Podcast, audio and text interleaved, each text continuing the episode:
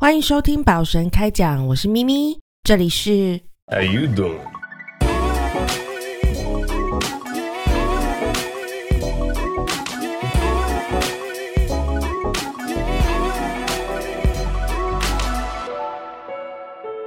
村上春树呢，他非常会形容食物。我在看莱辛顿的幽灵的时候，那当然里面有一一则故事叫做莱辛顿的幽灵，但是其实我不太记得我是看上哪一篇故事，就是这个莱辛顿的幽灵这个短篇小说集里面的其中一则故事呢。然后里面它有一段是形容他呃在吃小黄瓜，然后小黄瓜它只是很简单的在讲述，就是他把小黄瓜洗干净，那因为小黄瓜很很新鲜，所以就是吃起来非常的清爽，然后有就是脆口的感觉。然后他只是说他洗净了小黄瓜以后加点盐巴这样子吃，他就觉得非常的美味。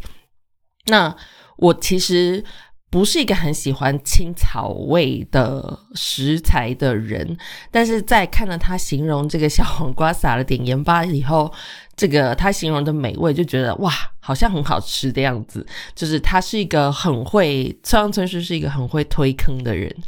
那因为。呃，他太会形容食物了，常常在他的书里面他会提起，呃，就是他做菜的过程，然后他会形容食物，他也会说他听音乐啊，什么爵士乐啊、古典乐啊什么的，他都会形容的非常呃细节，所以很容易就让人深深的陷入了他的他所塑造的一个，所以他如果说是 podcaster 的话，他就是叶配做的会做很好的那种。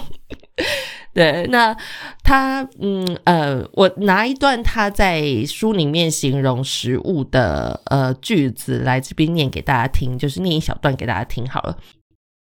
我的盘子上炸牡蛎的外衣还发出滋滋的声音，虽然微小却很美妙的声音，在眼前，师傅才刚炸起来，从大油锅送到我坐着的柜台座位，才花不到五秒钟。用筷子把那炸衣啪的分开成两边时，就知道里面的牡蛎终究还是以牡蛎存在着。那看起来就是牡蛎，不是牡蛎之外的任何东西。有牡蛎的颜色，有牡蛎的形状。他们在不久前还在某个地方的海底，什么也没说的安静不动，不管黑夜或白天，都在坚硬的壳里想着牡蛎的事情。然而现在却在我的盘子上，我安静的把那送进口中，炸衣和牡蛎进入我口中，咔啦咬下脆脆的牙触感和柔软牡蛎的咬触感，以可以共存的质感同时感知，微妙混合的香气在我口中仿佛祝福般扩散。我感觉到现在真幸福，因为我想吃炸牡蛎，而八个炸牡蛎就能这样吃到口中。而且在那之间还能喝到啤酒。我终于用完餐，喝完最后一口啤酒，站起来付过账，走出外面，朝车站走着的时候，我的肩膀一带轻微感觉到炸牡蛎安静的鼓励。那绝对不是什么不可思议的怪事，因为炸牡蛎对我来说是重要的个人反应之一。嗯，他在形容炸牡蛎，他说炸牡蛎是他最喜欢的一个食物。对，那因为他真的这么会形容食物，所以呢，就有人呃集结了他所有的呃书里面的食谱们，做了一本书，叫做《村上 recipe》，大家可以自己去 Google 找找看，如果有兴趣的话。呃，其实我这一季节目的走向呢，也是因为看了村上他做，呃，他在疫情期间呢，他推出了一个叫做村村上 Radio 这样子的节目，然后就是在广播里面跟大家分享，不定时的会，呃，有有一点节目，有有有点像 Podcast 的这样，然后会跟大家分享他的，嗯嗯，就是可能隔离的心情啊，或者是。呃，分享一些音乐啊，能够嗯，能够让他心情平静的音乐或者是什么之类的，就是他想要提供一个陪伴的感觉，跟大家在一起。呃，这一集节目呢，嗯，想讲的就是小黄瓜。其实小黄瓜真的是青草味非常重的一个食物。我也试过，像我看到车上村书书里面写的，就是撒盐巴，单撒盐巴这样子去吃，但是我真的还是没有办法。那对我来说，那个青草味还是太重。那因为我是一个面食主义者。嗯，隔代教养的关系啊，所以我小时候都是跟着我的爷爷，呃，等于是他在照顾我，主要的照护者。然后呢，我就会跟着爷爷，就是到处走。他是一个非常时髦的老先生。呃，我小时候他大概是大概五六六十岁左右的年纪，算是还蛮硬朗的一个身体，所以他会带着我到处去。嗯，去吃喝玩乐，我们会坐计程车去看电影啊，喝咖啡啊，吃日本料理这样子。然后他是一个很讨厌电子产品的人，所以他不会使用微波炉，然后什么都用电锅去热。电锅是他唯一可以稍微接受的电子产品，算是电子产品这样，是大同电锅那种哦。对，然后他唯一会做的料理就是呃银银鱼煎蛋，银鱼大概就是像那个布拉提那种小小的鱼，就是透明的鱼。然后他做会，他只会做这这道料理，就是用那个小小的鱼，然后煎煎个荷包蛋这样子，煎个炒蛋或者是荷包蛋。然后对，所以我们很常会出门吃饭，因为他他很喜欢吃面食，所以我都会跟着他一起去吃很多嗯各种面店。那面店里面呢，我们会点小菜嘛，必点的小菜之一就是凉拌小黄瓜，还有卤海带、小鱼、花生或者是干丝这种。对，那我最喜欢的就是凉拌小黄瓜，那冰冰凉凉的，然后酸酸甜甜的。那我爷爷他是在二零年代出生的，那年轻的时候呢，他就呃，我看他写的他自己的传记，他有写他很很很喜欢，他是一个文人，所以他会写很多呃，会记录很多事情。让我看他自己写的传记呢，他是写说他年轻的时候为了要嗯，就是在。中国发生内战嘛，就是那个国国共内战那个时期。那他因为呃中中国境内就是太动荡不安了，他想要找一份稳定的工作跟生活，所以他就自己买了一张船票，跟他的呃同事们漂洋过海来到台湾，想要在台湾生根，然后找一个呃稳定的职位，一个职缺这样子，然后去。去落脚，那他一开始的想法是，就是先来台湾落了脚之后呢，然后再回去安顿，再回去带他的呃父母家人的一起来到台湾。那本来是这样子想，觉得是来台湾这件事情是一个很暂时的事情，然后后来就就是就内战就就大爆发嘛，然后撤到台湾来，所以他就没有办法回去了。然后等到他再次踏上家乡的土地的时候呢，他已经是个爷爷了，就是是我的爷爷了。所以他的父母亲已经都不知道去了哪了，就已经都不在了，就已经天人永隔了这样子。那嗯，他常常啊，就是自己下午的时候会坐在那个客厅里面的藤椅上面，然后就是一坐就是一个下午。那感觉好像在想什么事情，也感觉是在打盹，就是在午休。然后有的时候呢，呃，他喜欢的电视节目开始了，他就会把电视打开，然后很开心的在那里等着他的节目要开始。那他最喜欢看的节目呢，因为他年轻的时候的梦想是能够当个戏子，进戏班唱大戏。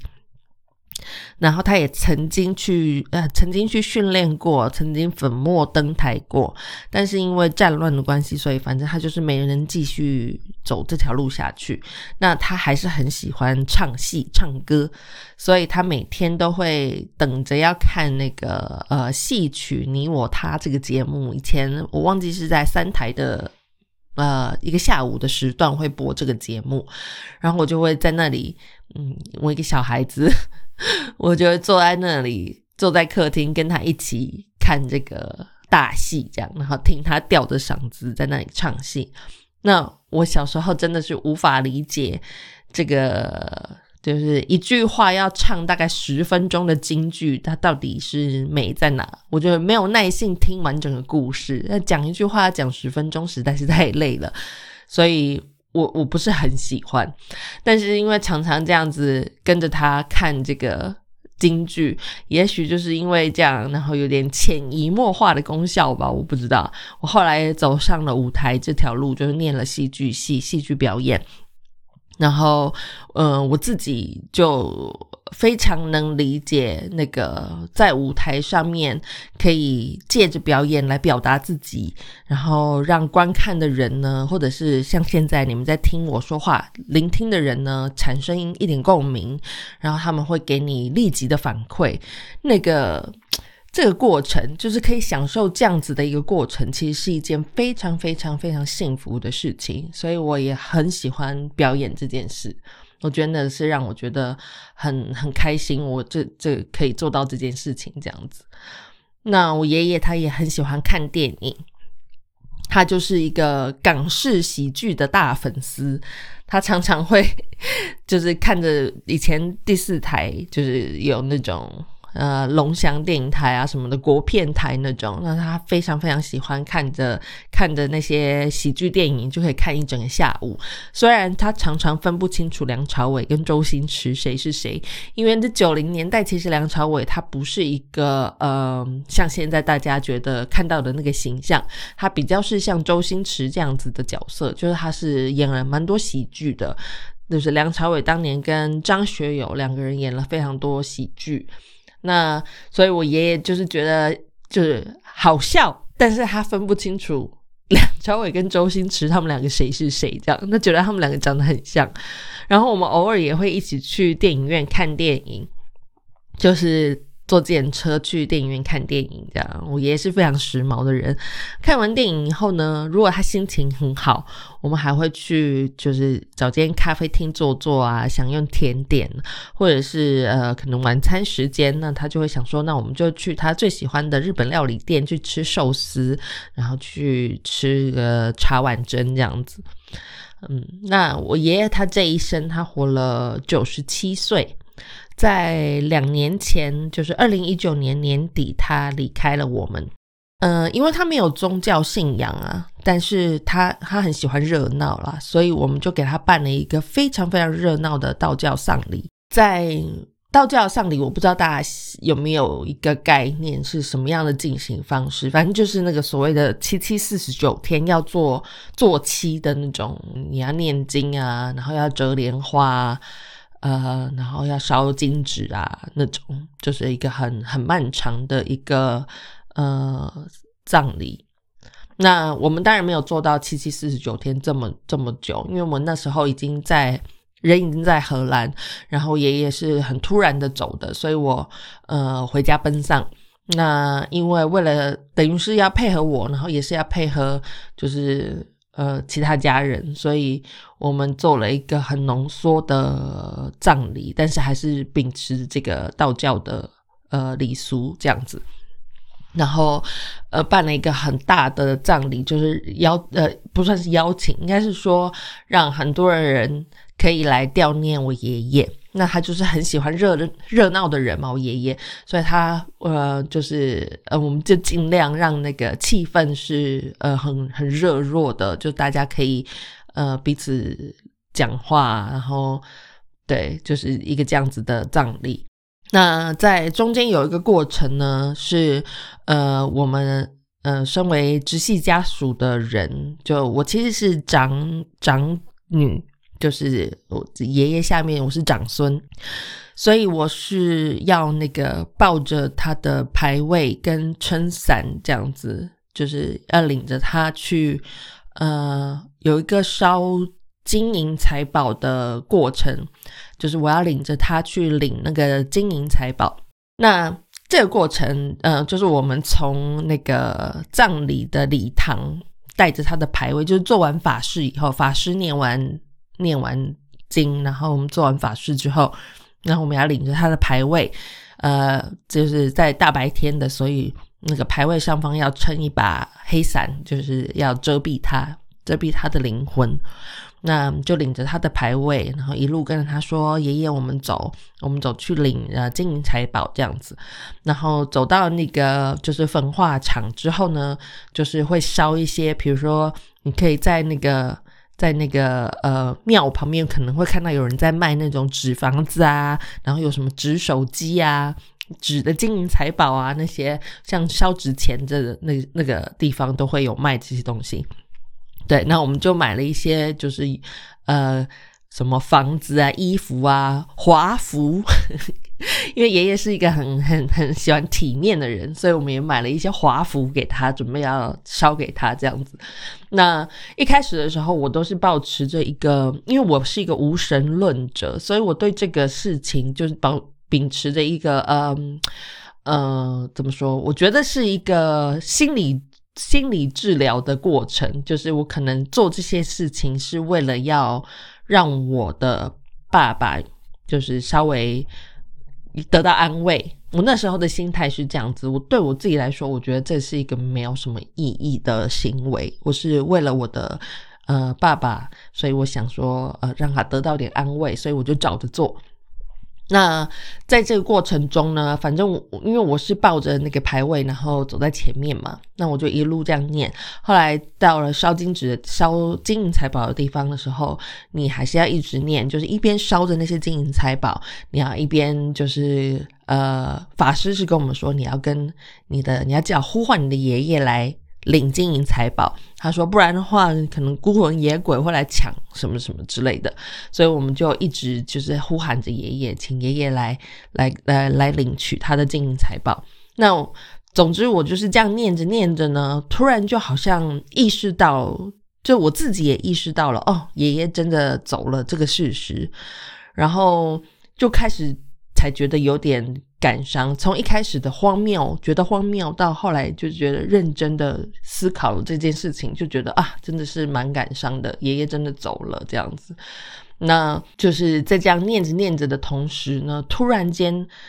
那个当下就刮起了一阵风，然后那个所有燃烧的灰烬就被卷起来，卷到风中，然后再落下，像雪花一样，就是很很柔软的雪花的感觉。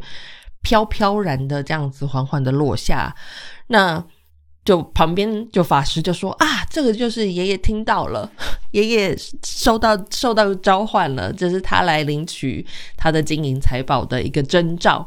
那。嗯，就以我以前的我来说，就是无神论者的人来说，会觉得这是什么怪力乱神什么的，我不会相信这件事情。但是在那个当下，我觉得我完全被治愈，就觉得哇，真的是是爷爷来了这样子。然后我就在那个当下，我觉得非常的感动，然后也非常的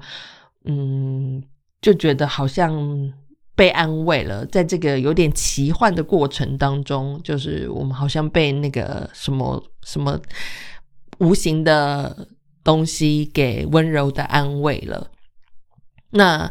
其实我也不知道能不能说是幸运，就是我爷爷他没有受到这一波疫情的影响，他是在疫情之前就很潇洒、很满足的、很安详的离开了这样子。那。要不然的话，我想说，他以以他这么喜欢尝试时髦的新事物的性格，要这样被关在家里这么多天，然后他不能出门拍拍照，不能去电影院，不能上馆子，然后不能去游山玩水，对他来说一定很闷很苦，连去公园散步都不行。这样子，这是关于我爷爷的故事。那 呃，我们要讲的是凉拌小黄瓜。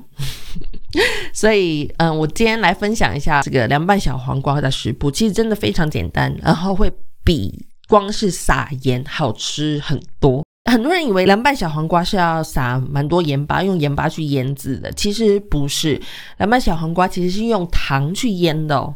所以，呃，盐的话其实加的不是很多。但是热量还是很高啦，就是不要觉得好像小黄瓜就是一个很清爽的食物。其实凉拌小黄瓜的话，里面加了很多的糖，所以不算是一个太低糖的食物这样子。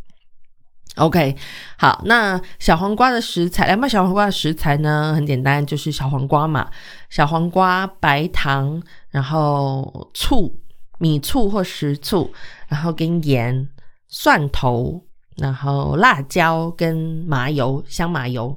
好，那你要准备的一个器具呢，就是一个保鲜盒。那个保鲜盒可以装你所有要腌制的小黄瓜。就比如说，我我这边准备的这个数量是六百克，六百克的小黄瓜的话，那你的那个。糖跟醋大概是它的六分之一，所以六百克的小黄瓜，一百克的糖，一百克的醋，你要有一个保鲜盒可以装下这些东西的那个大小，嗯，然后你就准备一个这样子的保鲜盒，然后把小黄瓜先切断，就切个三段吧，然后再切十字，就让它呃每一面都可以吸取这个呃就是醋跟糖。那个食食材，所以你要把它切成十字，然后再把它丢进保鲜盒里面。再来，你就加糖进去，就是糖跟醋的比例都是大概六分之一。你看小黄瓜多少，然后就是糖跟醋都是六分之一。然后加糖跟加醋进去之后呢，你再加蒜头。蒜头的话，你呃尽量是把它磨的，就是就切成蒜末，或者是稍微磨一下，让它变成蒜泥。就加蒜末跟蒜泥会比较容易入味，然后再加辣椒，辣椒你也是把它切切小段这样子，然后再最后再加盐，盐的话不要加太多，你大概加一茶匙就可以了，就是或者是你对，就大概加一茶匙左右，不要太多，一般煮菜的量就好了。然后最后再加几滴麻油，那你喜欢？那个麻油香的人就可以加多一点。那你觉得麻油不不需要太重，就不要抢味道的话，你就加几滴就好了，就加一点点就可以了。然后这些食材都加进去之后呢，你再把保鲜盒盖紧，要确认它不会漏，因为你要把盒子拿起来上下左右的摇晃，把食材混合均匀，所以你要确认它不会漏，然后你再开始做这件事情，不然撒的一身都是。嗯，然后呃，这样就完成了，很简单。然后要放置冰箱里面冷藏保存，让它在冰箱里面睡一个晚上会比较好吃，就是让它隔夜这样过个夜，这样会比较好吃。就大概腌个十几个呃，就十几个小时，八个小时，十几个小时。那如果说你没有耐性急着要吃的话，你也至少要提前腌个大概两三个小时，让它就是稍微入味。那对，嗯，如果说你要直接吃也是可以，但是它就会青草味比较重，那就跟那个 直接撒盐巴吃其实没有什么太大的不同。对，所以反正就是要腌个至少两三个小时才会有才会入味啦。OK，那你就这样做好一大盒以后，你就可以把它放在冰箱里面，然后想吃的时候，你再用干净的厨餐具去拿一些出来吃。那因为是腌过的呢，所以它会它的保存的期限会稍微比。呃，就是它是新鲜蔬果的时候长一点，但是也不会长太多，因为毕竟冰箱不是呃一个万能的防腐剂嘛，就不要相信阿妈说的冰箱就是什么东西冰冰箱都可以保存很久。并不是真的，冰箱也会滋生细菌的，所以那个食物就是尽量还是在它保鲜期里面赶快把它吃完。那我是建议大家，这个腌过的小黄瓜的话，你大概还是尽量是在一周内就把它吃完会比较好。嗯，那当然腌的越久，大概两三天左右的时候，那个腌那个腌制的程度是最好吃的，我自己是这样觉得啦。对，OK。好，那就希望大家可以喜欢我今天呃分享这个食谱跟一个小故事。那我们今天的节目就到这边结束了。那如果有什么呃想要回复我的留言，你可以在呃像 Apple Podcast 可以留言，或者是你也可以到呃 Instagram 或者是我们的 Facebook 去留言，然后给我一些回馈。那呃希望你们会喜欢今天的节目我们下次再见喽大家拜拜。